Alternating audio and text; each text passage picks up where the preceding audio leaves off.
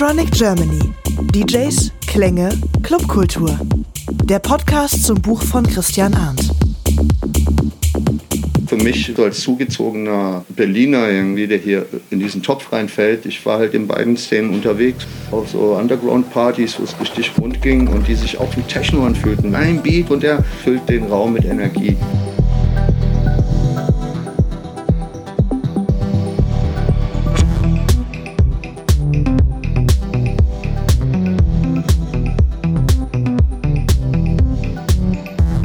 Das war die Stimme von Gabriel Lemar aus Frankfurt.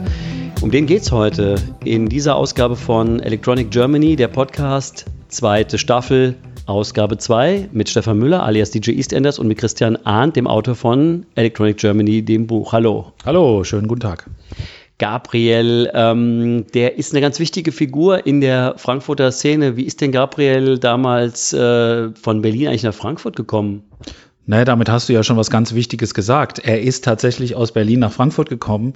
Ist er eigentlich verkehrt rum gereist, denn das war Anfang der 90er, als die meisten Frankfurter oder viele Frankfurter, die was auf sich hielten, eher Richtung Berlin unterwegs waren. Und da ist Gabriel Lemar nach Frankfurt gekommen. Er ist Jahrgang 66, gelernter Gitarrist und Bassist, hat schon früh in Bands gespielt. Und heute kennt man ihn natürlich vor allen Dingen für seine Projekte Safi Brothers, beim Ragamuffin Sound System hat er mitgewirkt und er hat äh, Oral Float mitbegründet, ein sehr interessantes Projekt und er hat mit einem einer Techno-Legende zusammengearbeitet, aber dazu kommen wir später. Er hat uns auch erzählt, dass für ihn das Radio und eine spezielle Radiosendung ein wichtiger Ausgangspunkt war für das, was er dann später gemacht hat in puncto Produktion. Da hatte ich so ein Erlebnis, auch so Anfang der 80er, 82 rum John Peel gehört über Soldatenradio, BFBS, das konnte man erreichen und, ähm, und der spielte äh, eine Nummer von Ruts TC meets Matt Professor. Und da hat man beides zusammen, so den, den Punk-Spirit durch, die, durch, durch diese psychedelische Dub-Technik, auch mit dem Kopf irgendwie dazu. Ja, und das war für mich, ähm, wie vielleicht für Leute, die ja, Rockmusik gehört haben, auf einmal irgendeine laborierte Technoproduktion hören sich fragen, was ist das? Wie macht man so etwas? Das klingt wie von einem anderen Planeten. Warum läuft das nicht um mich herum? Warum höre ich das nicht im Radio, sehe es im Fernsehen? Warum ist es nicht in der Alltagskultur? Das waren Fragen, die sich mir dadurch eröffnet hatten. Und ähm, seitdem bin ich äh, diesem Thema Dub auch treu geblieben in all seinen Facetten, weil es sich eben nicht nur auf, auf die Reggae-Welt, aus der es ja ursprünglich stammt und kommt, reduziert. Und ähm, das macht es halt auch bis heute hörbar, finde ich. So, das äh, hat Gabriel uns erzählt zum Thema Anfänge in Frankfurt und da ist ja das Stichwort gefallen, Rugger Muffin Sound System und aus diesem Zusammenhang kenne ich den Gabriel auch aus den 90er Jahren, denn dieses Rugger Muffin Sound System hat in Frankfurt eine ganze Reihe von Underground Partys veranstaltet und äh, zwar nicht in den bekannten Clubs, sondern die haben das gemacht in Off-Locations, wie zum Beispiel im Ostend, im Industriegebiet. Und ähm, danach haben wir ihn auch gefragt, eben nach dem Ragamuffin Sound System. Wirklich schönes Projekt. Und da war die Idee auch genau die, äh, diese Welten aus so Classic, Dub und Electronic zusammenzubringen. Das ist, was wir verfolgt haben. Und solche Leute haben wir auch angesprochen, so Künstler, die eben in beiden Welten zu Hause waren, denen sozusagen eher so Roots-Leuten sagt, äh, was könnt ihr mit Electronic Dub anfangen und den Techno-Leuten, was könnt ihr mit Dub anfangen. Und die Resultate waren dann Compilation-artig, aber eigentlich war das wie ein Bandprojekt, weil immer in jedem Projekt irgendwer von dem Kern von Serious Dropout dabei war. Das war der Jam in Unit, Jam Oral von, von Air Liquid. Dann ähm, Claudio Mainardi und Tricky Chris vom Ragamuffin Sound System, später Rhythmwise und meine Wenigkeit. Und so haben wir halt probiert, unsere Einflüsse eben da zu synthetisieren, zusammenzubringen. Unity und so. Und so hieß auch die erste Single übrigens von diesem mhm. Projekt, die hieß Unity. Gabriel versteht sich nicht als Purist äh, einer bestimmten Gattung oder Subgattung elektronischer Musik, sondern er ist jemand, der vom Typ her und auch musikalisch einfach ganz viele unterschiedliche Dinge zusammenbringen will unter einen Hut. Und das äh, zeichnet eigentlich auch alle Projekte aus, die er in der Vergangenheit gemacht hat. Und das bezeichnet er als gebürtiger Berliner auch als typisches Frankfurter Phänomen, dass doch eine Menge geht in Sachen Crossover, dass man den Mainstream, den elektronischen Mainstream und die radikalen, ausgefransten Ränder des Undergrounds durchaus mit Gewinn zusammenbringen kann. Aber ähm, er sagte halt, dass er durchaus ähnliche Vibes spürt auf unterschiedlichen äh, Veranstaltungen. Ja, für mich, wie gesagt, so als zugezogener Berliner irgendwie, der hier in diesen Topf reinfällt. Ich war halt in beiden Szenen unterwegs, so von Ragamuffin-Leuten in der Borsigallee auf so Underground-Partys, wo es richtig rund ging und die sich auch wie Techno anfühlten. Wenn da also der Dancehall-Rhythm gespielt wurde, die Rülpswürfel, äh, die Subwoofer so durch die Gegend sprangen, weil es einfach massiv Basskultur war und auch minimalistisch. Ein Beat und der, der geht jetzt vier Minuten durch dein komplettes Knochen, Mark und Bein und hat denselben Ansatz, wie es Techno halt auch hat. Füllt den Raum mit Energie, mit mhm. ganz wenig. Und doch so viel. Und da habe ich mir damals gedacht, Mensch, warum kann man die Leute nicht alle mal zusammenbringen? Es ist gar nicht so verschiedenartig, so was ich jetzt in Rom oder im Grey an Ekstase und Energie erlebe. Und einer Location wie, wie einer Borsigallee zum Beispiel. Ne? Und wenn wir uns den Zeitstrahl angucken von Techno in Frankfurt und elektronischer Musik, dann sind wir jetzt immer noch in den 90er Jahren und wir sind ähm, ja bei der Love Parade und natürlich sind auch die Frankfurter immer zur Love Parade gefahren mit diversen Trucks. Ja, da erinnere ich mich vor allen Dingen an einen ganz besonderen, äh, und zwar den sogenannten Love Train. Der erste Love Train ist, glaube ich, 1992 gefahren, wenn ich mich nicht täusche. Da war natürlich Sven Feth dabei, da war DJ Duck dabei. Da wurde im Zug schon aufgelegt und ordentlich vorgeglüht. Gabriel äh, beschreibt es sehr schön. Äh, er beschreibt sozusagen die Love Parade so ein bisschen auch als Zusammenkunft der verschiedenen Stämme in der elektronischen Musik. Und das finde ich eigentlich eine sehr, sehr gute Beschreibung. Und da hören wir ihn jetzt mal selbst. Auf der Love Parade fand ich, wurde das auch augenscheinlich. Da konnte man es halt sehen, wo diese ganzen Stämme mit allem, was sie mitbringen und den Protagonisten und ihrem Volk dazu, ja, so im Side by Side konntest du sehen. Äh, das so ein Tuck, bisschen anders, ja. Mhm. Würzburger, Münchner, Kölner, Hamburger, keine Ahnung, aber was da schon sehen können, dass da auch so die, die, die, die Duftmarke von den Machern halt auch am Start mhm. war. Fand ich schon ziemlich geil. Gabriel Lemar aus Frankfurt, eigentlich Berliner mit griechischen Wurzeln, muss man auch sagen, lebt immer noch in Frankfurt mitten im Nordend in einem politisch gesehen historisch ganz interessanten Haus. Da hat nämlich Joschka Fischer mal früher drin gewohnt und dort ist jetzt das Studio von Gabriel, wo wir auch das Interview gemacht haben. Und in diesem Studio geben sich durchaus bekannte Namen die Klinke in die Tür. Einer davon hat was mit der Love Parade zu tun, nämlich ja, kein geringerer als Dr. Motte. Gabriel und Motte arbeiten sehr eng zusammen, aber nicht so typisch, wie wir diese Arbeitsteilung kennen, nach dem Motto Sven Feld und Ralf Hildenbeutel oder Mark Spoon und Jam Elmar. Das heißt, der DJ gibt sozusagen die Taktzahl vor und der andere macht, sondern die Arbeitsteilung ist durchaus gleichberechtigt und das findet Gabriel auch wirklich gut. Ja, die, die klicken ganz gut miteinander, die beiden, habe ich den Eindruck.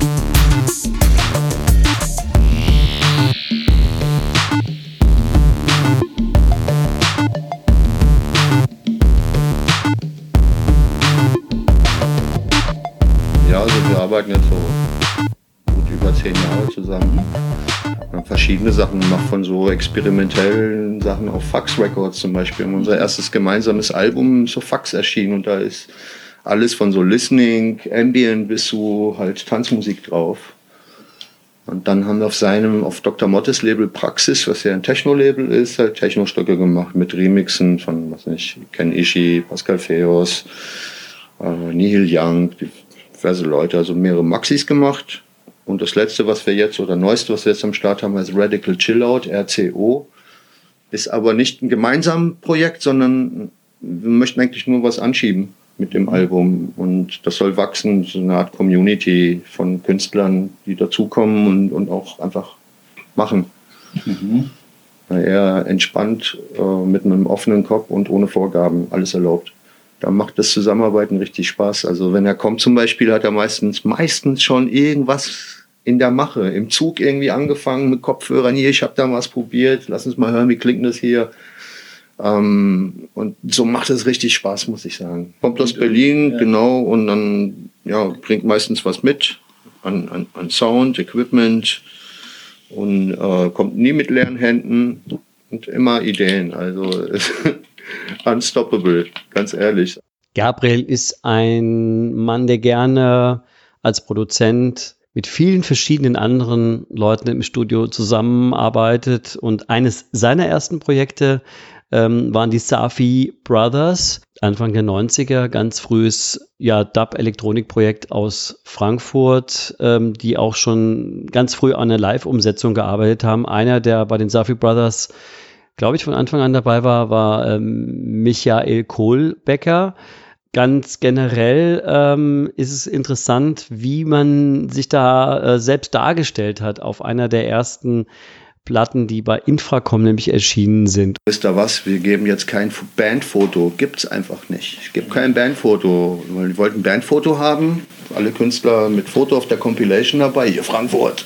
Ja. Und ich habe ähm, ich habe Bilder von zwei Indern genommen, die ich in Indien auf einer von meinen Reisen von einem Fotografen bekommen habe. Der hat erst negative vor, der hat auf so einer dreifüßigen Kamera geknipst, die es so Anfang des letzten Jahrhunderts gab, mit so, mit so, einem, mit so einem Sack, den man sich über den Kopf zieht, irgendwie im Dunkeln und dann das Negativ schießt. Und dann schießt du vom Negativ erst das nochmal eins, dann wird es ein Positiv und das wird dann das tolle Passfoto. Und er hat den Eimer voll mit so, mit den Negativen, nicht mehr benutzt wurden. Kann ich den Müll benutzen? So für irgendwelche Artworks, ja. Ja, klar, nimm mit. Und das fiel mir dann ein, so, ah, wir brauchen jetzt zwei Fotos. Und dann habe ich mir eigentlich die Legende einfallen lassen, so Safi Brothers sind wahrscheinlich in da und wir sind nur die Exekutivleute, also die Musiker sind die Exekutivleute in dem Sinne, das war so die Idee. Gabriel Lemar, einer der Produzenten hinter dem Projekt Safi Brothers, existiert übrigens immer noch. Er hat uns auch erzählt, dass er mittlerweile ähm, relativ oft in London produziert mit einem Menschen namens Youth. Also Youth ist äh, eine absolute Legende. Er ist äh, Bassist der Band Killing Joke gewesen.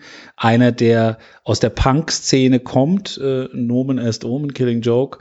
Äh, dann, die sich übrigens nach einem Monty Python-Sketch benannt haben ähm, und äh, hat dann relativ früh auch zur, zu Dub und elektronischer Musik gefunden. Die beiden sind heute noch sehr eng. Die letzten Alben von Savi Brothers sind, wie gesagt, dort erschienen. Die Besetzung der Band wechselt häufig, so dass wir auch da eine Person vorfinden, die wir vielleicht nicht erwartet hätten, einen Hit-Produzenten aus den frühen 90ern, nämlich Luca Ancelotti. Ganz genau, von Snap da war ich doch sehr überrascht, äh, auch äh, von der Art und Weise, wie die beiden zusammenarbeiten. Denn Gabriel hat uns erzählt, dass die mehrere Jam-Sessions gemacht haben und es sozusagen einfach laufen lassen und dann hinterher die Sache, also sie haben mehr, mehr oder weniger Live-to-Tape aufgenommen. Und Luca ist wie äh, Gabriel selber auch so ein totaler Frickler und Gadget-Freak. Und da konnten die einfach ihre Inspiration freien Lauf lassen, ohne jetzt auf Hits oder Formate zu achten und das hört man dem Album auch an.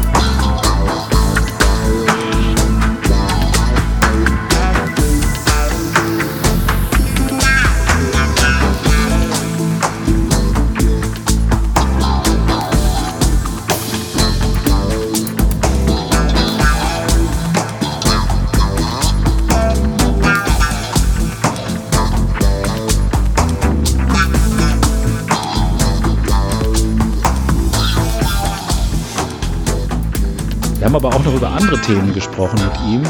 Äh, vor allen Dingen eins, was dich auch sehr beschäftigt, Stefan, im Moment, nämlich diese aktuelle Urheberrechtsthematik, die ja hochgradig umstritten diskutiert wurde.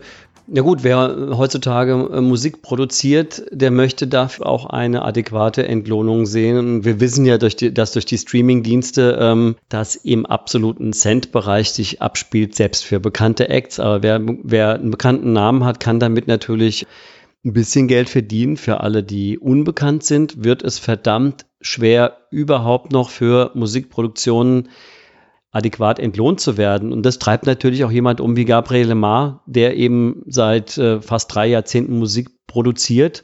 Und seine Meinung dazu hören wir jetzt. Was ist uns allen denn diese Kultur wert? Mhm. Wollen wir alles für umsonst haben, dann fördern wir natürlich auch ein entsprechendes Umfeld. Dann können sich das halt auch nur Leute leisten, die nicht von Musik leben können, sollen oder möchten.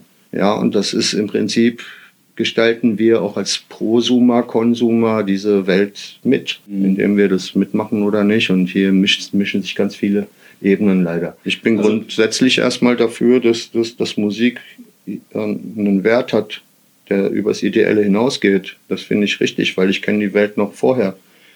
Und da war das möglich, dass es sowohl Mainstream-Kultur, wo unfassbar viel, wo people are in it for the money, ja, wo es um Business geht, als auch irgendwie ähm, Untergrundkultur, die eben aus kultureller Notwendigkeit entsteht, weil Kunst äh, gemacht wird, weil sie Leute nicht lassen können. Die machen es einfach. und das möchte ich persönlich, so eine Kultur möchte ich weiterhin um mich herum haben. Ich möchte nicht nur Mainstream-Kultur, die von, von großem Geld irgendwie hofiert wird und dadurch möglich ist. also so eine Welt möchte ich nicht wirklich. Das ist mir zu eindimensional. Ja, besonders spannend finde ich, dass er doch so tief im Thema drinsteckt und uns auf sehr eindrucksvolle und plastische Art und Weise erklärt anhand von YouTube als Beispiel, wie Digitalisierung eigentlich die Wertschöpfung in der Musik komplett verändert, um nicht zu sagen vernichtet hat für viele. Also er gehört nicht zu den Leuten, die sich dieser Freiheitsdebatte anschließen und sagen, alles muss for free sein, sondern es muss am Ende auch irgendwas bei den Musikern hängen bleiben. Aber er kriminalisiert nicht die Nutzer, die Einzelnen, sondern er möchte eigentlich die Plattformen angreifen. Und das muss ich sagen, diese Meinung teile ich auch. Daher bin ich dafür, dass so Plattformen was abgeben von dem, was sie da bekommen. Weil wenn wir uns das mal anschauen, ich nehme jetzt einfach nur mal ein Beispiel exemplarisch, YouTube, was ist das? Das ist ein Interface, nichts anderes. Das ist einfach ein Interface von Entwicklern geschaffen, das mehr oder weniger gut ist. Und wenn man da nichts äh, reinlädt, dann ist es nicht. Dann ist es wie eine Pistole ohne, mit Magazinen ohne Kugeln drin. Erst wenn die Kugel reinkommt, wird spannend. Geht doch nicht darum, dass der einzelne Nutzer, der sagen wir mal Musik von dir oder von mir hochlädt, ja, dass man die zur Kasse bittet, sondern äh, einen faireren Anteil von den Plattformen, die das zur Verfügung stellen und sich die Hände in so einer Pontius Pilatus Schale waschen, sagen, nee, nee, wir sind dafür nicht zuständig, wir liefern euch nur die Knarre, euch an den Kopf halten, selber abdrücken, das macht das schon selber. Damit haben wir nichts zu tun. Das ist dieselbe Logik, mit der irgendwie auch Waffen verkauft werden. Gabriel Lemar zum Thema Musikverwertung und die großen Plattformen am Beispiel von YouTube. Er hat ja sicherlich ein sehr plakatives Beispiel gewählt jetzt gerade mit äh, mit der Knarre, aber ist ja manchmal auch ganz gut, damit man sich das so ein bisschen vorstellen kann. Und äh, klar, man muss sich so ein bisschen als Musiker natürlich diversifizieren und als DJ braucht man äh, Gigs, man braucht aber auch als Live-Act Auftritte. Und äh, da sind wir auch äh, natürlich bei der Frage, Gabriel Lemar, tritt er eigentlich live auf? Die Antwort ist ja, aber er sucht sich seine Auftritte sehr speziell selektiv aus. Er hat sie was er uns erzählt hat, alle in den Sommer 2019 gelegt und er spielt auf Festivals vor allem in der Schweiz. Ja, ganz genau. Da gibt es eins, das heißt Ozora. Das ist ein Psytrance, also früher hat man auch Goa gesagt, äh, ein, ein Psytrance-Festival.